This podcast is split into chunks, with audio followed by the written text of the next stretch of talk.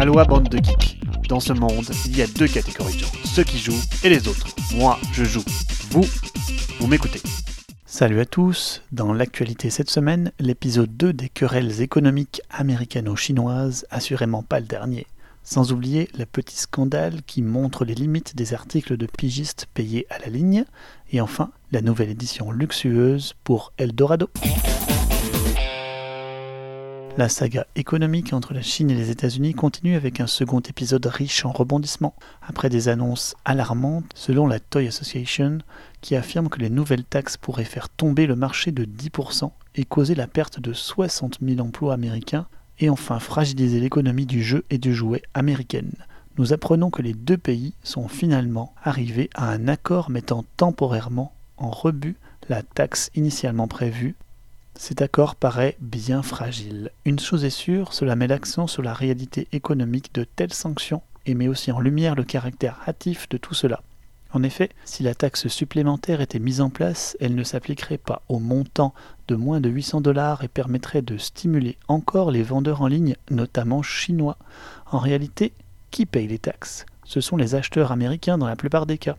Les Chinois, eux, verraient leurs ventes diminuer et les Américains, eux, payerait encore plus de taxes. C'est un peu perdant-perdant. Donald Trump serait-il l'arroseur arrosé?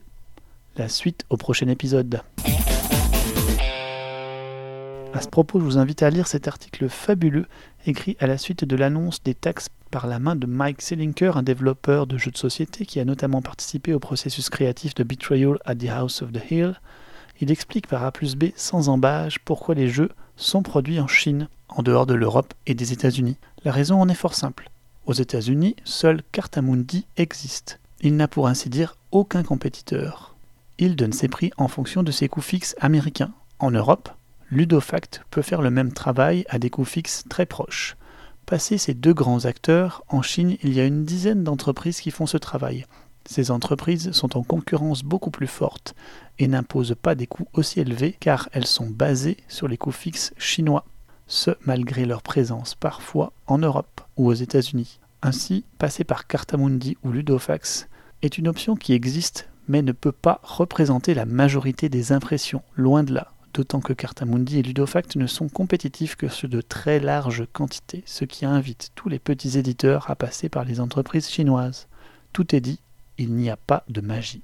Ensuite, l'auteur vise à démonter l'utilité d'une guerre économique qui, selon lui, n'a de toute façon de résultat que du négatif pour les deux protagonistes. C'est éloquent direct et une lecture vraiment intéressante. Encore un petit scandale dans la sphère ludique après cet article Bloomberg assez putaclic qui dénoncerait le hobby des jeux de société de luxe dont la seule manière de bien y jouer coûterait quelques milliers de dollars. Explication. L'article revient en détail sur les nombreux produits dérivés qui émergent avec le développement fulgurant du jeu de société moderne. Avec les dégravés, grandes lubies américaines, les tours AD, les sets de rangement Broken Token qui doublent le prix du jeu, les tapis de jeu en néoprène, jusqu'au summum des tables de gaming dédiées en bois noble avec kit pour mettre ses jetons, ses boissons à l'écart du board, avec des LED et toute la panoplie du riche gamer. On touche ici à un marché de niche, de luxe, autour du hobby du jeu de société. Là où le bas blesse, c'est qu'on dirait bien que c'est le ticket d'entrée pour être un vrai gamer, selon l'article. Pour faire partie du cercle fermé des joueurs de Rising Sun, par exemple, il n'en fallait pas plus pour enflammer la polémique ludique qui a explosé sur Reddit récemment. L'auteur de cet article s'est fendu d'un long message sur Reddit pour expliquer un peu le contexte. Oui, cet article Bloomberg est un article de pigiste qui a été soumis à tout le système qui va avec. Un nombre de mots limité, c'est-à-dire une réduction de contenu au détriment du sens, un contrôle complet du contenu par la rédaction de Bloomberg, c'est-à-dire la censure potentielle de certaines parties, bref, un article qui fait vivre son auteur mais n'a pas l'essence qu'il aurait voulu lui insuffler. C'est toute la question du système de pige qui est en lice ici et sa propension à véhiculer plus de sensationnel que de réel, au détriment du jeu de société moderne cette fois-ci. Amis lecteurs, soyez toujours vigilants à ce que vous lisez. Côté prix, les Dice Tower Awards ont été annoncés, et c'est encore Roth qui rafle le gros lot. Sacré meilleur jeu de l'année, il côtoie Everdell pour le prix du design graphique, Rising Sun pour la qualité de production, Chronicle of Crime côté coopération, Fireball Island pour le meilleur jeu familial Les Charlatans de Belcastel côté nouvel auteur, Just One pour le prix Party Game, Teotihuacan pour le prix Stratégie et Détective pour le meilleur thème. Enfin, Keyforge pour le meilleur jeu à deux. D'excellents titres récompensés encore cette fois-ci.